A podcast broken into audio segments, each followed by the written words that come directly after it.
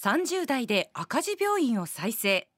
長野県を長寿で医療費の安い地域に導き一方でチェルノブイリ原発事故の汚染地域への支援やウクライナ避難民支援にも尽力している諏訪中央病院名誉院長鎌田実さんがお客様です。鎌田先生おはようございます。よろしくお願いいたします。こちらこそよろしくお願いします。はじめまして私浦川と申します。よろしくお願いいたします。はい。鎌田先生はもちろん道場洋蔵さんの健康道場をはじめラジオ番組テレビ番組いろいろご出演でいらっしゃいますけれども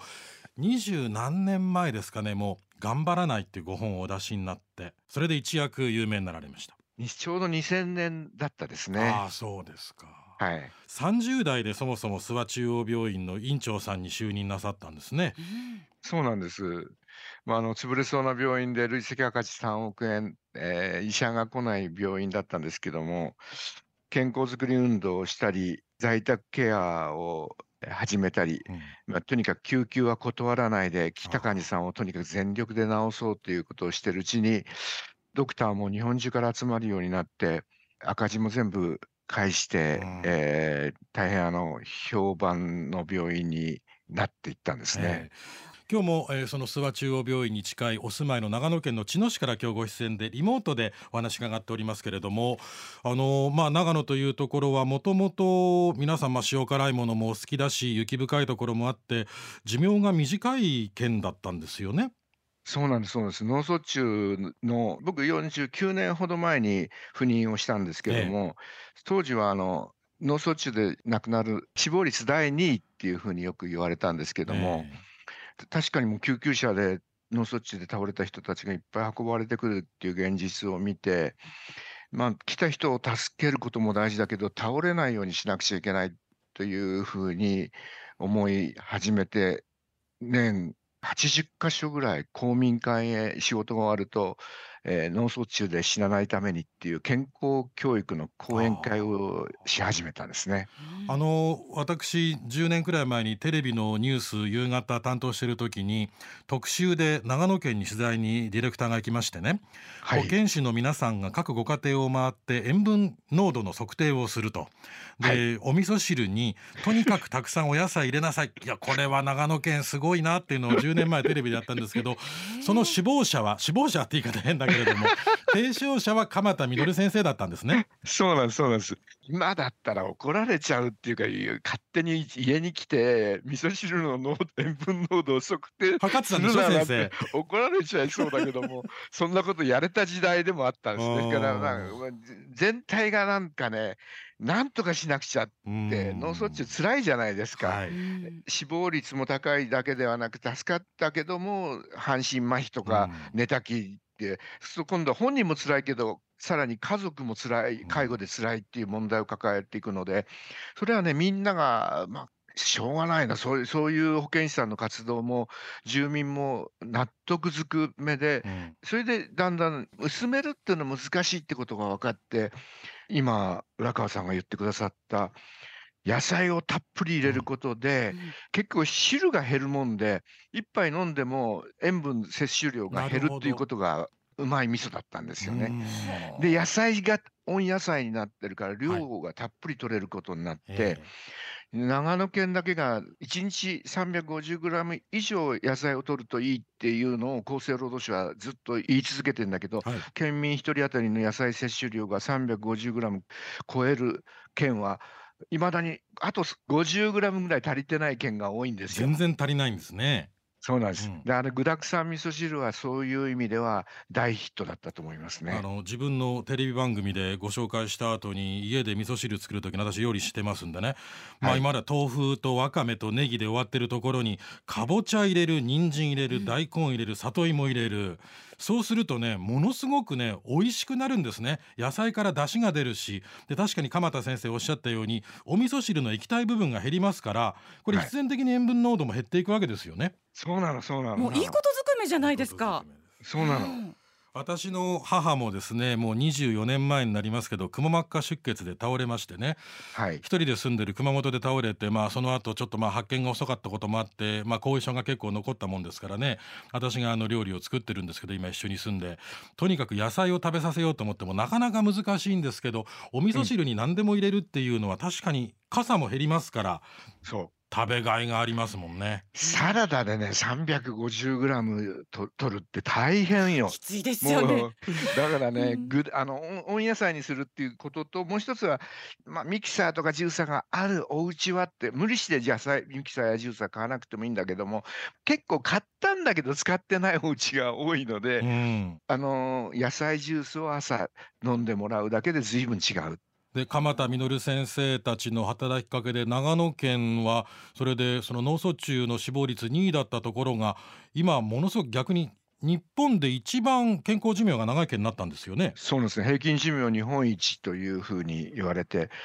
健康寿命に関しても、まあ、健康寿命っていくつもの測り方があるもんで、国民健康保険中央会が毎年発表する健康寿命という介護保険を利用してないっていう測定をすると、やっぱり長野県が健康寿命も日本一だし、平均寿命も日本一ということで、まあ、健康圏に、えー、おかげさまでなっていったんですね、不健康圏がね。これやっぱりこう健康に対する意識っていうのはこう日頃から思っておかないと変えていけないと思うんですけど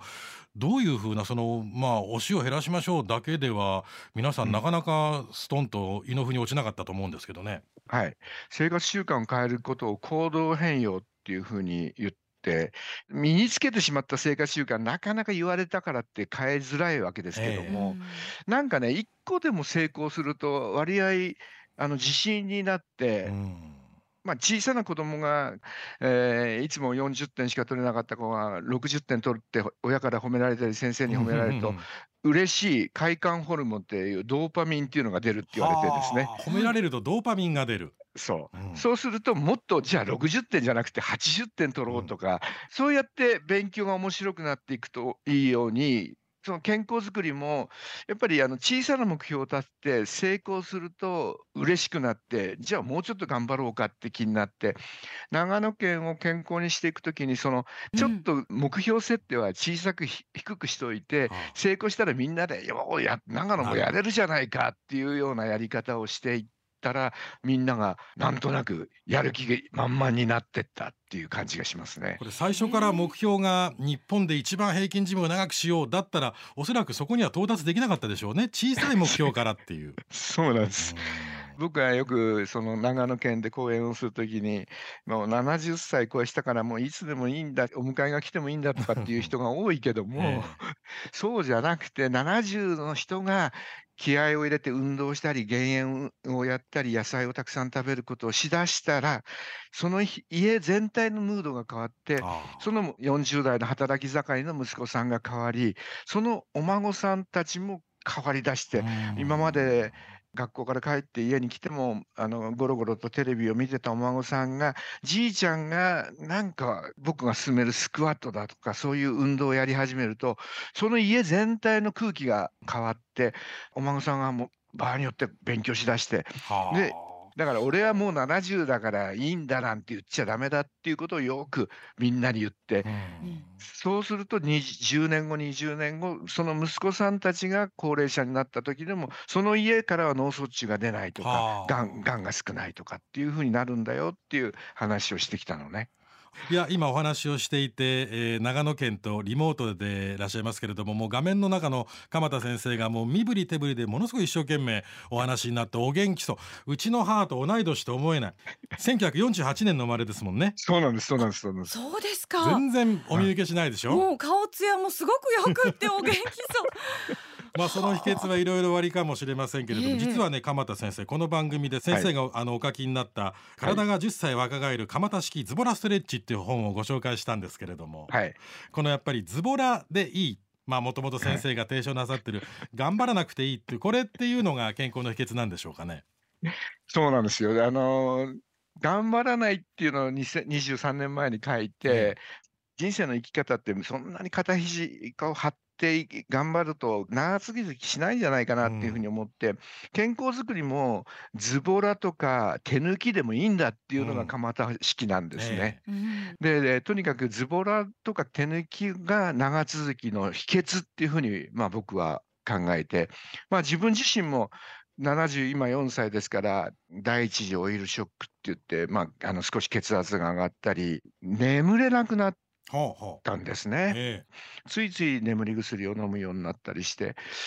まあ、肥満と高血圧と睡眠障害っていうこれはだ60歳ぐらいから、まあ、自分で第一次オイ オイルショック。オイルって。あなるほど、まあ、石油じゃなくて老化のオイル。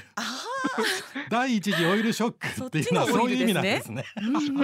笑っちゃいけないけど。そう それからさ、第二次オイルショックってなんかね、腰痛とか膝痛なんかもあって、で、やっぱり筋トレが大事だっていうふうに思って、うん、あの、膝の手術をもう一時期、あの手術日まで決めた時期があったんですけれども、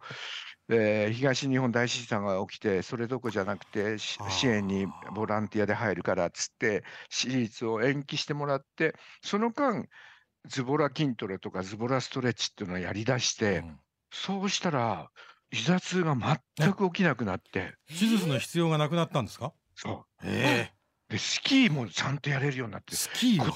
今年74歳なのに、うん、えっ、ー、と49日間スキー。やりすぎでしょ。えー。いやだって結構スキーって膝に負担きますよね。そうなんそれでも大丈夫。膝にも来るんだけど、もう全然だからね、無理しない範囲で、やっぱり筋肉が大事だっていうのが、もう僕の健康法の大事、僕の健康法って95歳にまでもし生きたとしたら、95歳の最後の日まで食堂行ってうまいものが食えて、日帰り温泉に行ける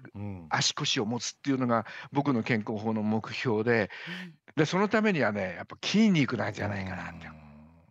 一つラジオをお聞きのお客様に今先生がおっしゃれるアドバイスをストレッチの一つ伺っていいですか？あこれをやランジって言うんですけども足を上上下に今先生お立ちになって。今手手を胸の前に手を合わせまして、ええ、右足をぐーっと前に出して、うん、ぐーっと沈み込んで。右足を前に出してぐーっと沈み込んで。場合によってこういう机なんかにこう捕まってからなるほど。捕まりながらやればまず安安定してます、ね、だから右足はこう膝がガクッと曲がってますが左足を後ろにちょっと伸ばした感じで、はい、そうそうですね。で今度は反対に左足を前に出して私沈み込んでで沈み込んで、はい、まあ机でこう両手で支えながら右足を後ろに持っていくっていう、はい、これをランジって言います。ランジでこれは筋トレにもなりますし股関節のストレッチになるので7080になっても、えー、階段をちゃんと登っていく力というのができるし、うん、少し幅広歩行っていう今度あの僕が新しく蒲田式43のいい習慣っていう本の中に歩幅が広い人は5.8倍認知症になるリスクが減るというふうに。これはすごいデータです。そう。歩き方だけでこんなに違うのよ。よくよく言われますもんね。歩幅を広げて歩きなさいっていうふうに、本当なんですね。そう。今鎌田実先生おっしゃっていただきました。教